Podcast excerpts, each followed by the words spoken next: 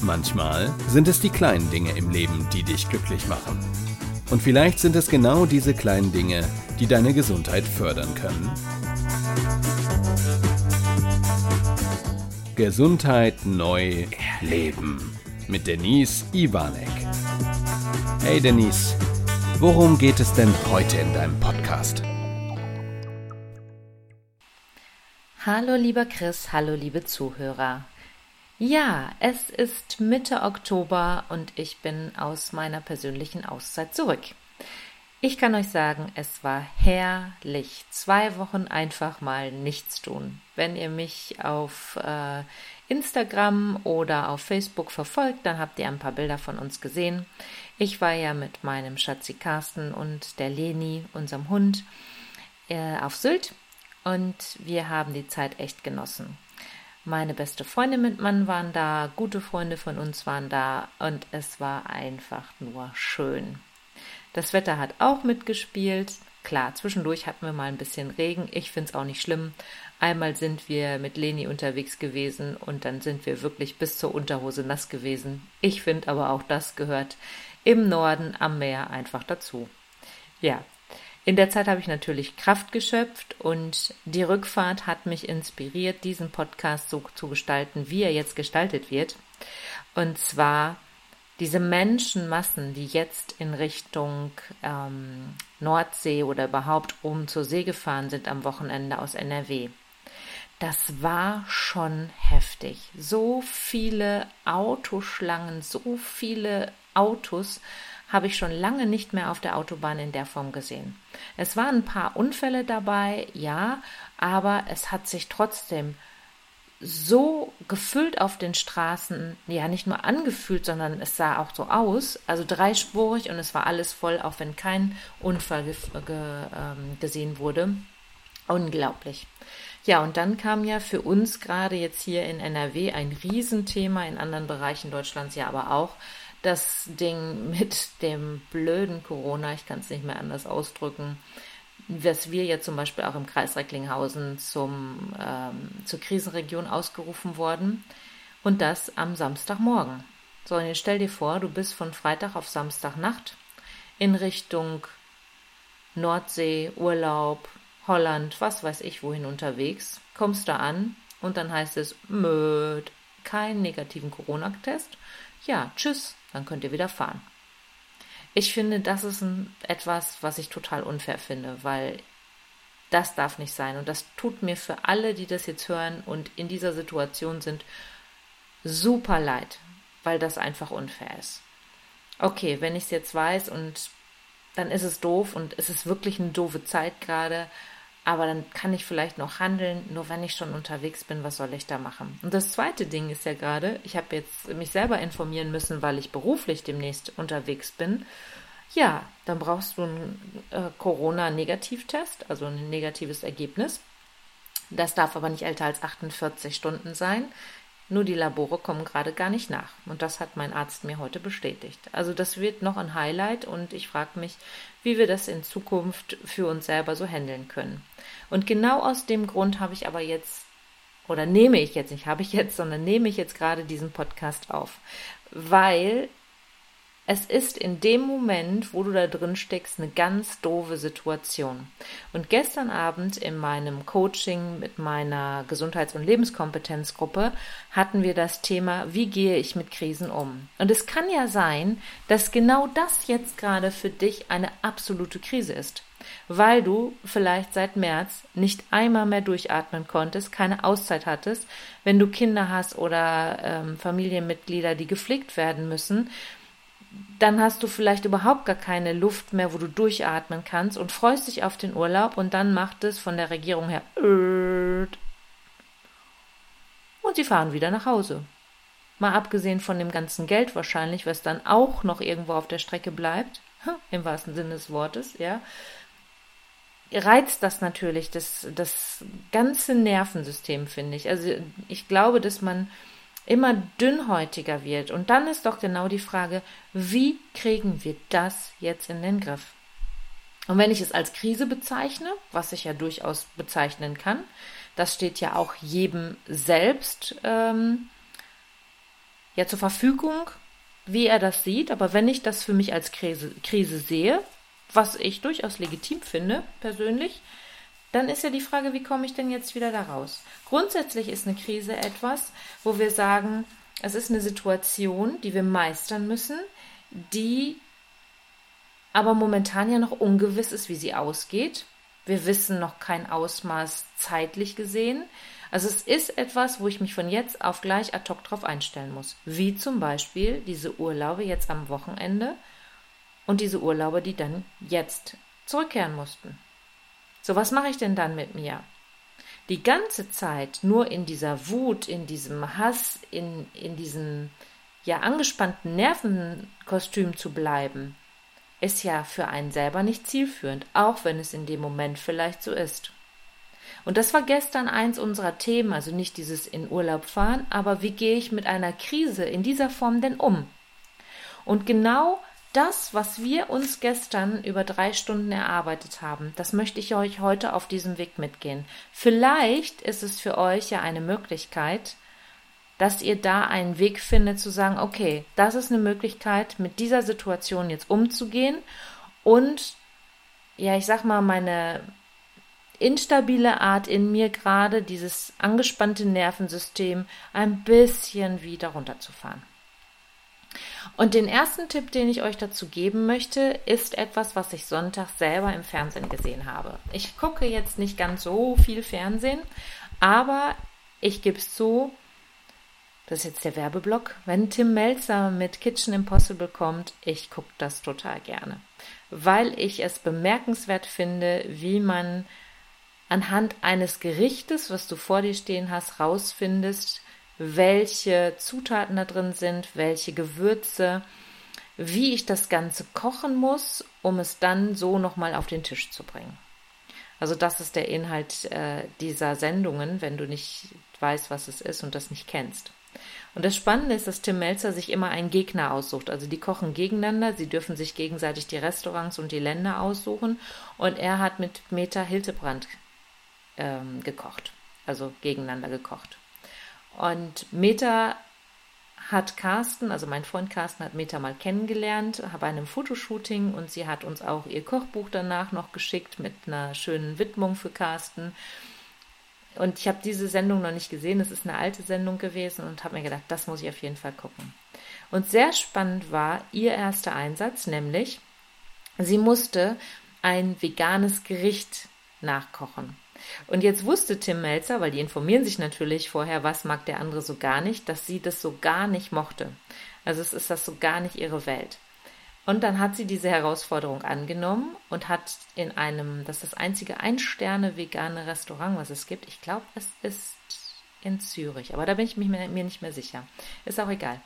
Und äh, hat dann da gekocht, ist irgendwann an ihre Grenze gekommen. Da war herrlich zu sehen, wie gestresst sie war und dass sie in diesem Stress wirklich alles vergessen hat. Also sie wusste nachher nicht mal mehr, wie muss dieser Teller aussehen, den ich gleich ähm, rausgeben muss. Und ist dann hingegangen und hat sich ihr Handy geholt und hat drauf geguckt auf das Foto, was sie gemacht hat von dem Essen, was sie vorher probieren durfte. Wie sah dieser Teller nochmal aus? Hat sich dann nochmal kurzfristig zusammengerissen, fokussiert und das ganze Ding durchgezogen.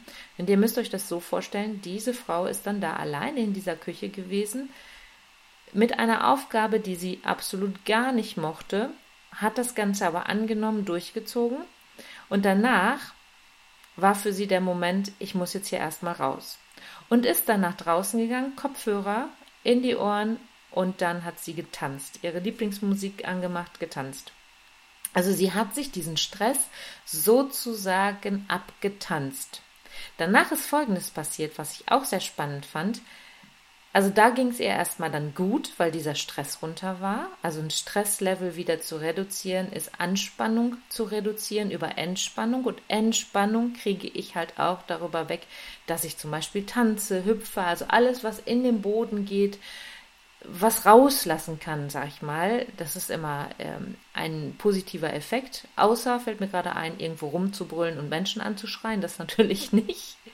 Äh, aber so körperliche Bewegung ist dann immer sehr gut. Nur danach kamen bei ihr die Emotionen hoch. Und das ist schon der zweite Tipp, nach dem Tanze wie Meta. Zulassen. Sie hat es dann zugelassen vor der Kamera, dass sie total geweint hat. Weil sich dann alles in ihr gelöst hat und sie aber auf der anderen Seite so dankbar war, dass sie das so gemacht hat. Weil sie das so nie sonst gemacht hätte. Sie wäre nie auf die Idee gekommen, ein veganes Gericht zu kochen und sie hat danach gesagt, Hut ab, es war mega lecker, ich würde da jederzeit wieder essen gehen, obwohl sie davor eher ja das Ganze so ein bisschen belächelt hat. Also, Tipp 1 und 2, tanze wie Meter und lasse es einfach zu, wenn eine Emotion kommt. Und dann kommt schon der nächste Tipp, denn wir dürfen Emotionen auch mal zulassen und zeigen. So dieser alte Spruch, Indianer kennt keinen Schmerz und Jungen dürfen nicht weinen. Was ein Blödsinn. Also das ist so ein dummes Zeug, wie ich finde. Natürlich dürfen wir Emotionen zeigen. Es ist immer interessant, in welcher Situation kann ich Emotionen zeigen und wo ist es vielleicht manchmal nicht sinnvoll, weil ich mich angreifbar mache für andere. Das musst du natürlich für dich selber entscheiden. Aber mal eine Emotion zulassen und vielleicht mal, ich sage immer so gerne im Vergleich bildlich gesprochen, das Visier runterzulassen, kann auch Stärke sein. Also dieses Ich darf nicht weinen ist aus meiner Sicht Quatsch, weil wenn ich das mal zulasse, dann ist es für mich eher eine Stärke, weil ich mir sage, wow, Hut ab. Nicht schlecht. Der nächste Tipp, den wir gestern für uns erarbeitet haben, war, ich darf auch mal in Anführungsstrichen schwach sein. Die Frage ist da wieder, was siehst du selber für dich als schwach? Aber ich darf auch Schwächen zulassen und darf die auch mal zeigen. Und auch da kommt es wieder auf die Situation an, wie du das für dich natürlich da gestalten willst. Welche Tipps kann ich dir noch geben? Nimm die Situation an und schau nach vorne. Nehmen wir nochmal diesen Urlaub. Du fährst jetzt irgendwo an die See und kriegst sofort am nächsten oder gleichen Tag noch die Info, tschüss, du darfst wieder nach Hause fahren. Dann nützt es uns nichts, sich tagelang darüber aufzuregen und zu ärgern, sondern die Situation so anzunehmen, nochmal hinzuschauen, kann ich etwas verändern? Nein, kann ich gerade nicht. Und dann zu gucken, wie kann es jetzt weitergehen? Was kann ich jetzt machen? Weil ich habe die Macht über mein Leben und ich bestimme, wie ich mit Situationen umgehe. Ich kann manchmal die Situation nicht ändern, wie genau in so einem Fall, aber ich kann ändern, wie ich diese Stimmung umsetze. Polter ich rum, im ersten Moment mit Sicherheit auch mal gut, hätte mich auch total geärgert und wahrscheinlich hätte ich heulend erstmal eine Runde einen Anfall gekriegt.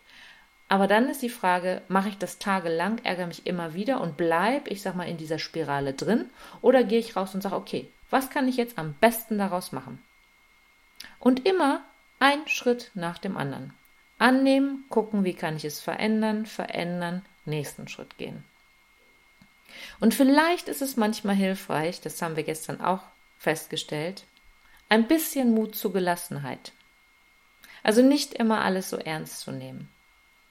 Ist vielleicht in so einem Urlaubsfall ein bisschen schwieriger, aber vielleicht gibt es Krisen oder Situationen, wo du sagst, okay, da könnte ich jetzt mit ein bisschen mehr Gelassenheit rangehen, das würde mir gerade gut tun. Vielleicht nützt es dir auch was, zwischendurch einfach mal eine kleine Auszeit zu nehmen. Und damit meine ich nicht einen Urlaub, ein Wochenende wegzufahren, sondern einfach mal zu sagen, so, die Mutti die Ehefrau, die Geliebte, einfach ich. Ich bin jetzt mal gerade fünf Minuten weg. Das sind meine fünf Minuten. Wenn ihr jetzt kleine Kinder habt und sagt, pass mal auf, Fräulein, ich habe noch nicht mal Zeit, mal zwei Minuten hier einen Schluck Kaffee zu trinken, was durchaus sein kann, ich kenne solche Fälle, das ist mir nicht fremd, dann versucht doch mal die Kinder zu involvieren. Meine Geschäftspartnerin und liebe Freundin Susanne die nimmt die kleine Laura, die jetzt drei wird demnächst, ich glaube, ja, müsste jetzt. ja, müsste sie jetzt oder ist gerade geworden, drei Jahre auf jeden Fall. Ähm, die kann sie auch nicht einfach wegsetzen und sagen, so, die Mutti ist jetzt mal weg. Klar, ihr habt auch noch ein Auf eine Aufsichtspflicht. Aber sie macht das mit ihr zusammen. Die beiden gehen dann in eine Art Meditation, in einen Ruhemodus und entspannen gemeinsam. Und es funktioniert. Das hat mir zum Beispiel auch der Sportpsychologe von Schalke 04 vor Jahren schon bestätigt. Er wurde am Anfang ausgelacht, als er gesagt hat, ich möchte die Knappen, also die jungen Nachwuchsspieler, die Kinder, in verschiedene Entspannungsmedien bringen. Ja, nee, das ist ja Quatsch, das machen die Kinder nicht mit. Doch, der schafft es sogar zum Teil halbe Stunde, dreiviertel Stunde, die Kinder zu entspannen. Also in eine Meditation, in eine Ruhe, in eine Fantasiereise zu begleiten. Das geht. Probiert es mal aus. Vielleicht nehmt ihr euch auch eine App oder äh, ladet euch ein Hörbuch runter, wo eine Fantasiereise drauf ist. Es muss ja nur ein kleiner Moment sein. Und dann wirklich diesen Moment für sich auch gemeinsam mit den Kindern dann zu genießen. Ich glaube, dass es die Möglichkeit gibt. Und ich glaube, dass genau diese kleinen Momente, diese kleinen Zeitinseln, wie ich sie immer benenne, des Alltags, uns auf Dauer viel, viel mehr bringen, Resilienz, Widerstandsfähigkeit für unseren Alltag, als wenn ich immer nur darauf hinarbeite, irgendwann mal Urlaub zu haben und dann passiert das, was am Wochenende passiert ist. Bumm. Die Blase platzt. Und dann platze ich dann auch, drehe ich dann durch. Ich glaube, dass es mir nicht gut tun würde. Und ich glaube, es macht auch was mit uns körperlich. Deswegen sind genau diese Tipps aus meiner Sicht so wertvoll. Ihr müsst nur in die Umsetzung kommen. Das müsst ihr natürlich selber machen. Was habe ich noch für euch? In die eigenen Handlungen vertrauen. Wenn ich einmal einen Weg eingeschlagen habe und sage, ich probiere das jetzt mal, dann vertraue darin. So wie dieser Sportpsychologe von Schalke 04 das gemacht hat. Zu sagen, pass mal auf, gib mir die Chance und ich probiere es aus.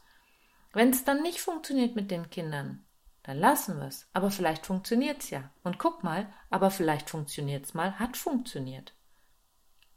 Also da auch an sich zu glauben und vertritt deine Meinung. Eine wunderschöne Übung von ähm, Detlef die Soest, habe ich die, vielleicht kennt ihr den aus dem Fernsehen noch. Der hat auch einen eigenen Podcast, den ich sehr, sehr gerne persönlich höre. Und da habe ich eine tolle Fingerübung mitgenommen. Und zwar immer Situationen, wo er denkt, boah, jetzt könnte ich gleich ausflippen. Gestern hat eine meiner Teilnehmerinnen dazu ein schönes Beispiel gebracht.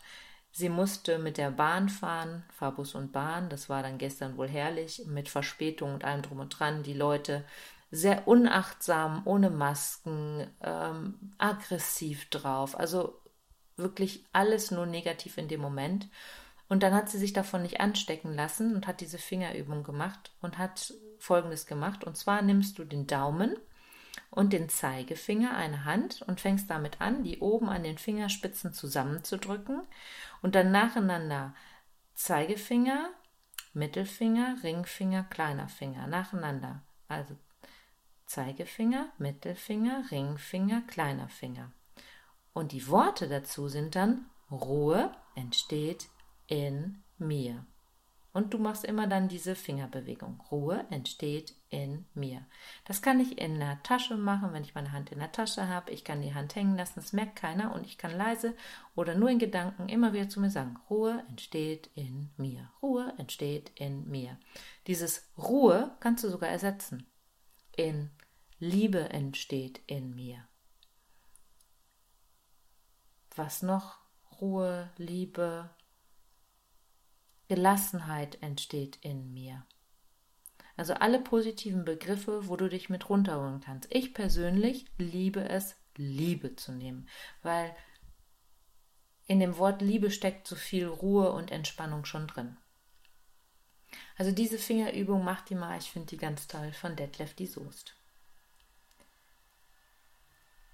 Dann habe ich ja für mich, wenn ihr meine Podcasts regelmäßig hört, habt ihr das schon mitgekriegt. Ich habe ja so ein sogenanntes Zimmer für mich entwickelt. Da sitzen auf dieser Couch verschiedene, ja, ich sag mal, Stimmen in mir, die ich nicht so gerne mag. Und äh, unter anderem sitzt da auch so ein so eine Stimme für die Existenzangst, die auch bei mir immer mal wieder zwischendurch hochkommt, wenn natürlich wieder ein Auftrag jetzt in dieser Zeit gerade nicht ausgeführt werden kann, aufgrund der steigenden Zahlen.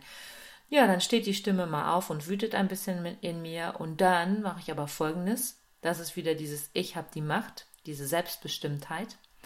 Ich lasse diese Stimme dann kurz mal in mir eine Runde tanzen und dann darf die sich wieder auf ihre Couch setzen. Ich habe sozusagen ein imaginäres Zimmer in mir gebaut. Die dürfen zwischendurch mal rauf. Also da gibt es verschiedene drin.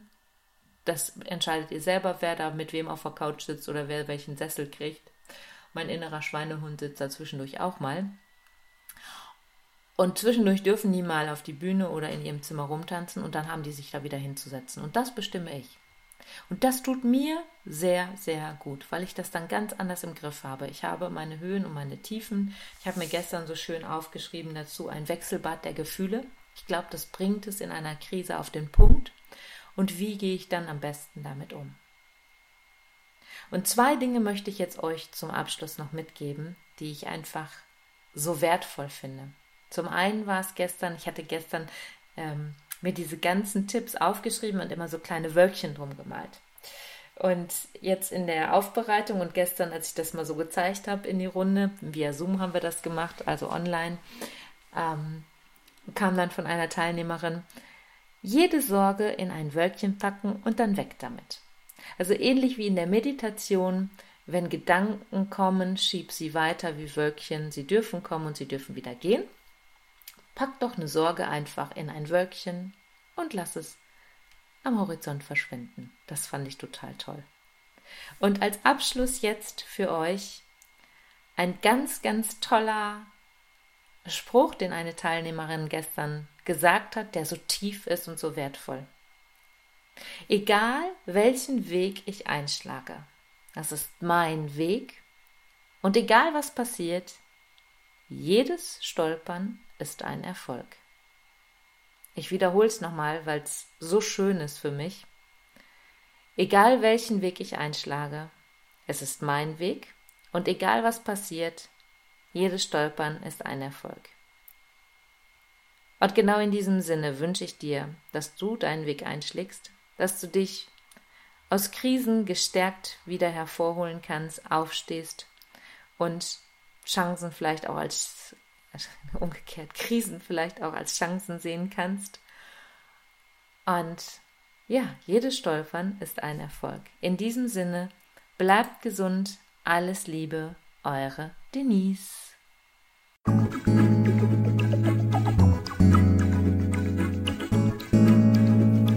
Schön, dass du wieder bis zum Schluss dabei geblieben bist.